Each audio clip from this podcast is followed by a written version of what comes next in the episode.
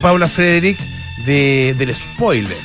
Porque uno nunca sabe cuánto en realidad la gente conoce acerca de las historias o los personajes de los cuales esas obras hablan, ¿no es cierto? ¿Qué tal? ¿Cómo están? Bienvenida. Muy bien, Polo, anonadada. O sea, después de esa introducción, es que es Pero es tremenda, es que... es muy cierto. Yo, yo siempre digo acá en el programa que trato de guiarme por lo que muestran los trailers. Sí, Porque si los trailers lo no es que mostraron, veas uno se lava las manos. claro, no es que veas el puro trailer No, para por hagamos esa favor, aclaración, Mike. por supuesto. No, no, no, por supuesto que no. Pero si el trailer lo muestra, uno se lava las manos. Sí, sí, exacto. Pero en el caso de lo que vamos a hablar hoy, eh, es complejo porque son historias bastante conocidas por todos y todos, pero también hay recoecos que no nos la dejan de sorprender. Sí, pues. Que ahí está la magia. Eso es lo interesante. Hablamos de las biopics o, o biografías musicales hechas series o hechas películas.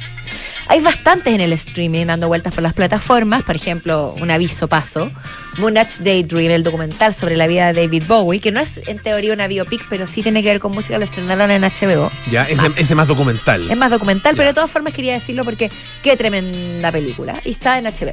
La acaban de estrenar. Pero, por ejemplo, tenemos, la, tenemos Rocketman, que está en Star Plus, que es la Sí. biopic del... Es buena Rocketman, Que a mí es la que, la que más me ha gustado de todas las que salieron como en ese momento. Porque también está Rapsodia Bohemia, está en Disney Plus. Pero yo encuentro que es muy superior a Rocketman. Mm. Bueno, pero eso ya es para hablarlo en otra ocasión.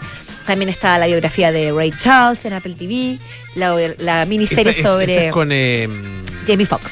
Jamie Foxx, que se pega una actuación. Ganó el Oscar. Ganó el ¿O Oscar. no? Eh, no, no, yo- no, no estoy segura, pero sí estuvo Yo me nominada. acuerdo que tocó para Uy, los. Oscar, Sí, tocó para los cantó Oscar. una de las canciones de, de la película. Es una cuestión, pero impactante. No, el tipo es de un talento infinito, infinito. Pero bueno, suelen, suelen escoger No sé si personajes estaba con Alicia muy Keys. No sé si tocó con Alicia Keys. Puede haber sido, puede haber sido.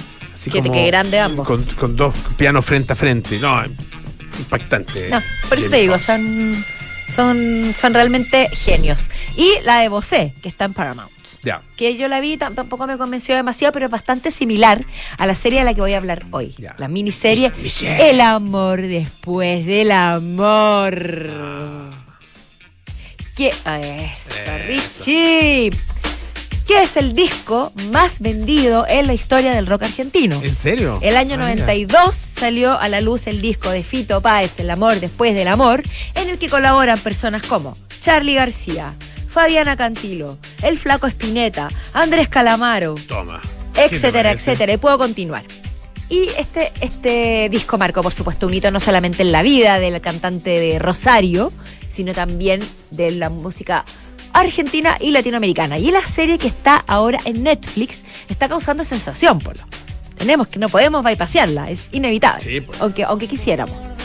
Está siendo muy vista, ha sido muy bien criticada. También han aparecido aquellos que dicen que una más de lo mismo, que cumple con todos los, todos los criterios esperables de la biopic musical. Lo que a mí personalmente no me parece malo.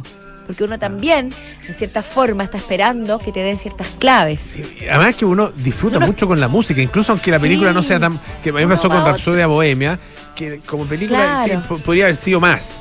¿ah? Pero- Pero, pero, la, la música es tan extraordinaria que uno la disfruta mucho.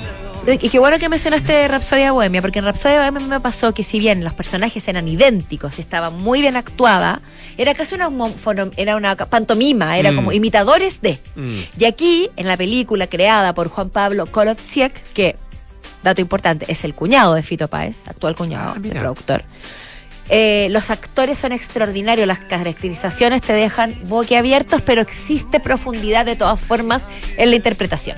Está basada en las memorias de Fito Páez este libro. ¿Ya? Este, esta, Esta serie, perdón, o sea, esta que serie. es el- la- las memorias se llaman Infancia y Ju- se llama Infancia y Juventud. Con estos dos datos que les acabo de decir, y uno ya puede imaginar que la serie está aprobada por el propio Fito, Mm. que es una biografía autorizada y que es bastante benevolente con el personaje. Es decir, si bien muestra sus claros oscuros, su sufrimiento, todas las historias trágicas que le tocaron vivir desde niño, también, también coquetean con su paso por las drogas, por los excesos, sin profundizar demasiado, lo dejan bastante como un personaje víctima de, su, de sus vivencias, un genio absoluto, que lo es, por lo demás. No, no, no hay mucho, mucha crítica.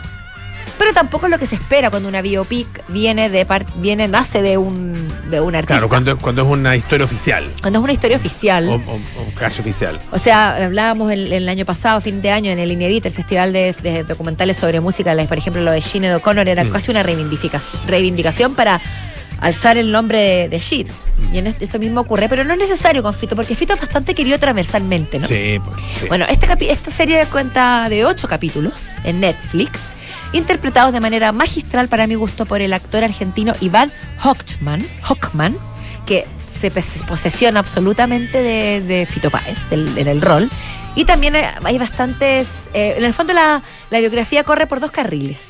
El carril, de la infan- el carril de la infancia de Fito y el carril de Fito entre los años 80 y, y al lanzamiento del disco El amor, El amor después del amor. ya. ¿Qué es? Tú dijiste 92, 92. El 93 el- fue el concierto mítico donde el- fue el primer concierto después del lanzamiento del disco que se llenó y fue causó fue como un hito en, en la historia Ya. de la música argentina. La historia de Fito no es por todos conocida, pero es bastante conocida. Él creció sin madre, pues su madre murió a los ocho meses de un cáncer al hígado fulminante, después del parto, que era una pianista, era una concertista. ¿Qué dice le habría heredado esta facilidad para tocar el piano de manera impresionante y y para componer? Su padre, interpretado también maravillosamente por el actor Martín Campilongo, conocido como Campi, que es bastante famoso en Argentina, por supuesto se negaba a este hijo que era medio rebelde y que quería que fuera, que tuviera una profesión más, más convencional, que se ganara la vida de otra forma. Se negaba a que su hijo eh, siguiera esta, esta senda y también hacía un poco vista gorda a los talentos evidentes del pequeño Rodolfo que obviamente alucinaba y deslumbraba con su talento para el piano. Y él creció en una casa con su abuela y con la mamá del papá, digamos, después que muere la madre, y con una especie como de babysitter, nana, cuidadora, qué sé yo, que era como su parte de su familia, que él la llamaba mis abuelas que son, eran dos mujeres muy importantes en su vida y que no voy a contar ningún spoiler porque esto ha salido en muchas páginas.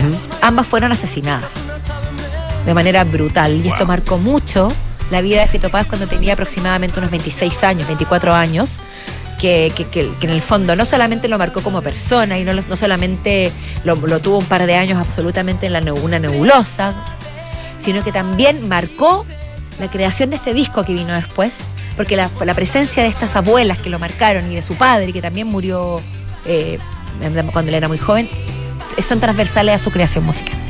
Y también hay otras eh, estrellas eh, y personajes eh, satelitales que están siempre dándolo vuelta. Charlie García interpretado, pero además, no, es que yo sé que suena repetitiva, pero es que el casting es el mejor que yo he visto en años. No solamente porque se parezcan físicamente, que para mí creo que eso no es un logro mayor, sino que transmiten el- la esencia del personaje que uno conoce. Spinetta, que uno de- tiene cierta familiaridad con él, depende cuánto te guste o no la música argentina.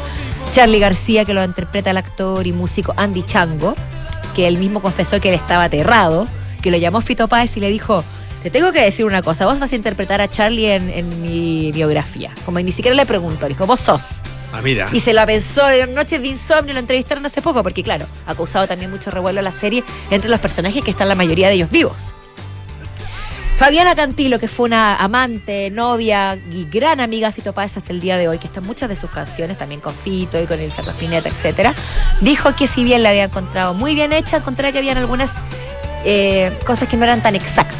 Se le había mezclado los tiempos.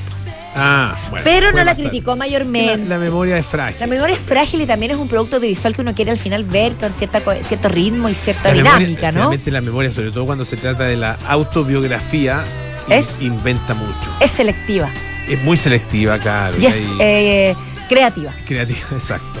Sí, Exactamente. sí. Entonces, pero dijo que Fito, Fito Páez, con quien es muy amiga aún, había estado un par de años convenciéndola para que ella accediera, porque ella él no quería hacer esto sin la, apro- la aprobación de su amiga Fabi. Ya. que le dice Fabi, Fabi, toda la serie. Que es una actriz maravillosa, Micaela Riera, que es idéntica, se te olvida que no es Fabiana Cantilo. Y que canta maravilloso también. También está, eh, bueno, eh, eh, Cecilia Roth, que fue el segundo gran amor de, de Fito Páez, la actriz eh, italiana radicada en España, perdón, italiana, argentina, que madre de su primer hijo, Martín. Y todos estos personajes van y vienen en este, en este torbellino de emociones, en este ir y venir en- entre la infancia y, la, y el presente de Fito. Qué tremendo tema este. Temón. Esto es Tumbas de la Gloria. Temón. Sí, se, eh, esto es parte de El amor después del amor. Yo le pedí específicamente al Richie y concordamos en que el disco que había que poner en, hoy, porque es un disco, una Tremendo. joya de principio. Todas estas canciones son de- a del del amor mira, después del amor. Mira. oh, Que yo diría que el amor después del amor, Puros creo hits. que la más débil es al lado de las otras, porque las otras son puros hits. Pétalo de Sal, La Verónica, Dos Días en la Vida, que es la que escuchamos recientemente, en fin. Hay algunos que han criticado, por supuesto, que sea muy convencional Que no haya, como te decía antes, crítica. Y también yo siento que a veces algunas escenas de la infancia de Fito son medias forzadas, porque uno se está metiendo en la creación de una canción donde Charlie está tocando el piano con Fito y Fabiana, Cantilo, y aparece el Espineta y qué sé yo. Y ta, te mandan a la infancia el niñito andando en triciclo, como en el barrio rosarino de los años 70, 60, y te corta un poco el momento que uno quiere vivir, que es la creación de Fito. Pero para poder entender lo que él es, es imposible negar la figura del padre, que lo mismo que pasa en la biografía de Bosé, lo mismo que pasa en la biografía de Luis Miguel. Siempre la figura del padre es algo que es muy determinante. Generalmente, lamentablemente, por el- en el sentido negativo, por el tema de la presión y de, y de las convenciones sociales. Y la madre siempre es una figura mítica. Lucía Bosé, la madre de, de Fito que murió antes de que él, él la conociera, pero que le, le traspasó esta- este amor por la música. La figura de sus abuelas, y una cosa muy femenina, de las mujeres que lo criaron y que le entregaron la libertad para él poder transformarse en el personaje que todos conocemos. En la historia, ¿hasta dónde llega? Hasta el año 93. Ah, ya, ya. Son perfecto. 30 años de la carrera de Fito, Ya, de la vida de Fito de la vida de Fito. desde que claro desde que nace hasta desde, desde su infancia hasta lo que vino lo, lo que causó el amor después del amor. Perfecto. y, y hacen un repaso por supuesto por todos estos hitos que te comento yo. Está muy bien hecha yo siento que los argentinos nos dan cancha tiro y lado y lo digo abiertamente en manufactura audiovisual porque por Dios que lo hacen bien. Qué cuidado con la época con las luces con los tiempos con la música con las voces. Y otro dato importante las canciones que canta el actor Iván Hochman no las canta él, las canta y tampoco las canta Fito, las canta un fan uruguayo Ya. de Fito Páez que se llama Agustín Brito, que es tan tan bueno que se transformó en una especie de doble de Fito y Fito lo llamó para decirle quiero que vos cantes las canciones en, la, en mi biografía. En, en la, en la En peli. la serie. En la peli. En la peli. En la serie. Así que miren, Buenísimo. Quizás, perdón, último, no se van a sorprender, tal vez no van a quedar dados vueltas, no van a decir qué es esto, pero de que de van a disfrutar la música, de que van a disfrutar el proceso creativo, así va a ser. Excelente.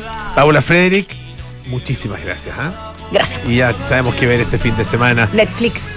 Sí, pues. Eh, la Universidad